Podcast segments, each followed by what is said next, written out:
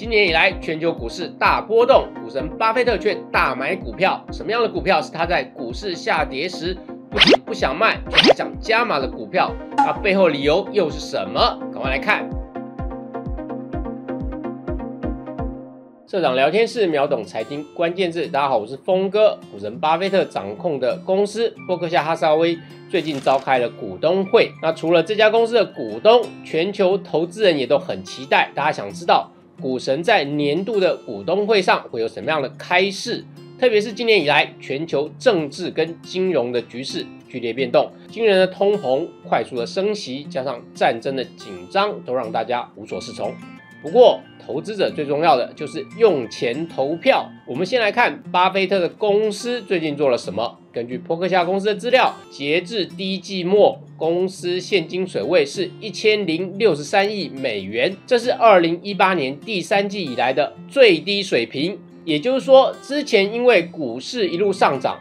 股神之前错失了二零二零年疫情刚来临时大跌的买股机会，就导致波克夏的现金水位在过去两年里面屡创历史新高。它最高曾经在二零二一年的第三季底的时候来到一千四百九十二亿美元，差不多是新台币四点四兆元。也就是说，股神虽然持续有花钱在投资。但花钱的速度比赚钱的速度还慢，所以到了二零二一年第四季，这个状况才终于有了改变。在二零二一年的第四季底，波克夏公司的现金水位终于出现了减少，下降到一千四百四十亿美元。然后到了二零二二年的第一季，降幅更大了，一举下降了三百七十七亿美元，差不多是它现金水位的二十六趴。也就在股神开始大买股票，波克夏的绩效也出现了转变。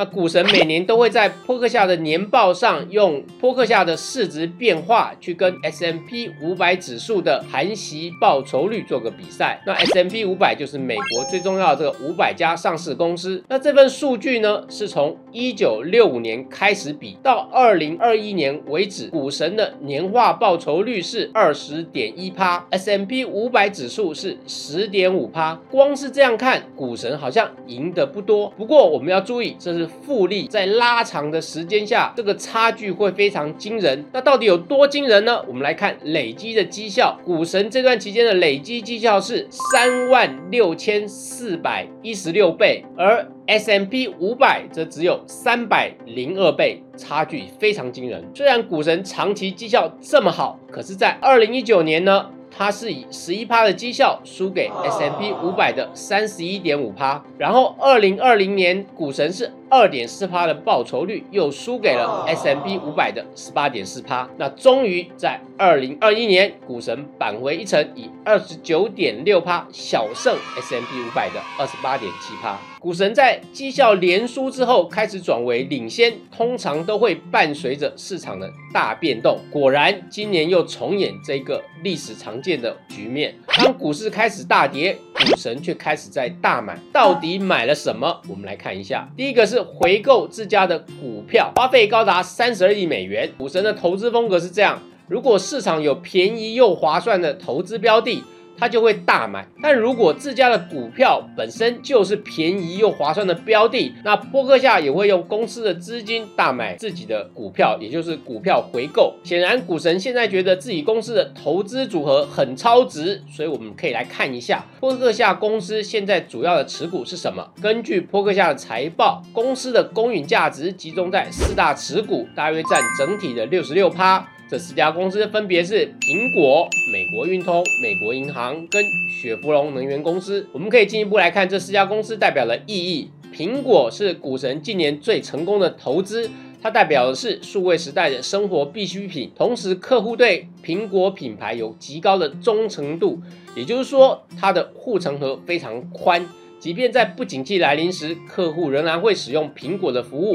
特别是苹果近年来大幅提高软体服务的收入，也就是订阅制的软体服务，这有助于抵消手机市场饱和跟换机时间延长等等的不利因素，进而带动公司的收入跟获利更加稳定。而且苹果的现金流太强劲了，导致它的现金部位极高，所以是少数乐于发放高现金股利跟进行自家公司的股票回购。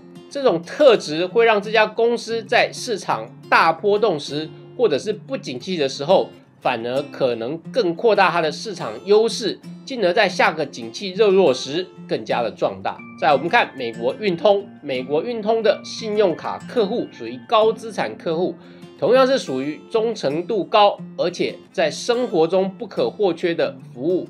那我们可以说，美国运通就像信用卡市场里的苹果公司，管理阶层对现金的谨慎运用方式也深得股神的认同。美国运通非常擅长在公司价值被低估时启动股票回购计划，透过这些回购，股神所持有的美国运通股权。就从一九九八年的十一点二趴，现在已经提升到了二十二趴。这意味着什么？就是当美国运通有更多的现金股利发放时。那就有更多的钱会流入股神的口袋。第三家，我们来说美国银行。股神其实自己都懊恼的表示，他错过了二零二零年春夏那一波大幅加码股市的机会。不过有一档股票，它是在二零二零年七月大买了，就是美国银行。大家都知道，股神喜欢银行股，但二零二零年其实他抛售了多档银行股。譬如富国银行、摩根大通银行，但却加倍投资了美国银行。股神当时的观点是，疫情可能带来的不景气、不确定性的风险提高，所以他担心手中的银行股占比太高，铺险会过大，决定降低银行持股。但同时，他也考虑到，如果景气回升，银行服务仍是所有人绝对必要的需求，会受惠于景气复苏。所以他做了换股操作，把资金压注在经营相对稳健的美国银行。那这个换股动作，一方面降低了不景气时的持股风险，但也不错过景气回复后，银行股仍然是必定受惠的产业。那这是一个兼具防守跟攻击的操作，很值得大家学习。这张股票也带给股神丰硕回报，从加码当时大约是二十三美元的价位。一度大涨到超过四十九美元。第四家是雪佛龙，股神二零二年第一季大幅加码雪佛龙，截至第一季底，对雪佛龙的投资来到两百五十九亿美元，比去年第四季末的持股增加超过三倍，高达一点五九亿股。巴菲特从二零二一年第三季就出清默克药厂这家公司，或称为默沙东，那转进了雪佛龙。当时就是看好疫情逐渐缓解之后的经济复苏行情。俄乌战争它带来的能源供给紧绷，就是它大幅加码雪佛龙的重要原因。因为雪佛龙是全球最大的跨国能源公司之一，它主要业务包括石油与天然气。那从巴菲特出清默克药厂转进雪佛龙的操作，我们可以看出，其实股神的投资风格是兼具长期投资跟短期的投机，并非都是长期抱牢的操作。股神对看好的公司，通常会先买进一部分持股，再逐步加码到设定的目标。然后停止买进之后，若碰到该产业有重大的利多或是利空时，就选择出清或大幅加码操作。所以，当他持有雪佛龙的基本持股之后，对能源产业的营运跟相关讯息了若指掌。一旦发生产业面的重大变化，他的加码很近，不是买一点点，而是数倍持股的加码。虽然股神已经高龄九十一岁了，但出手的狠劲比年轻人有过之而无不及。另外，股神近期大幅加码的公司有一家是动视暴雪，买进该公司九点五趴的股份，他甚至不排除再增加持股。动视暴雪是一家知名的游戏公司，老玩家对他应该都不陌生。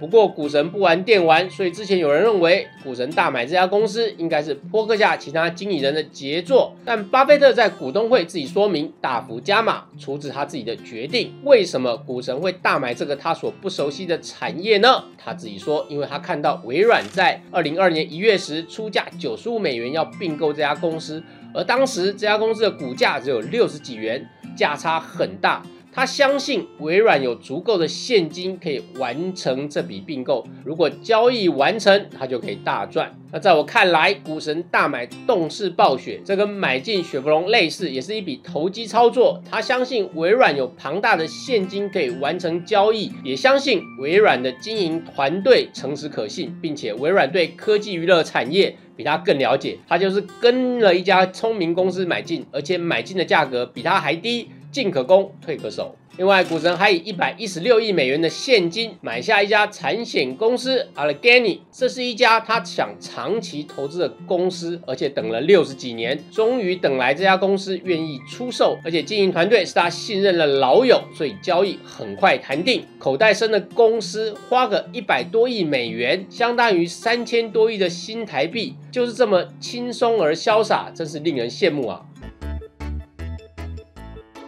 最后总结今天的学习：第一个，投资不需要急躁，只要口袋有现金，错过一次机会，还是会有下一次好机会再来。所以你不要在股价昂贵时用光了你的现金。第二，在关键时刻来临时，你要敢于压住。股神很擅长先建立基本持股，当好时机出现时，狠狠加码。第三，巴菲特在二零二二年的股东会上被问到什么是最能抵抗通膨的股票。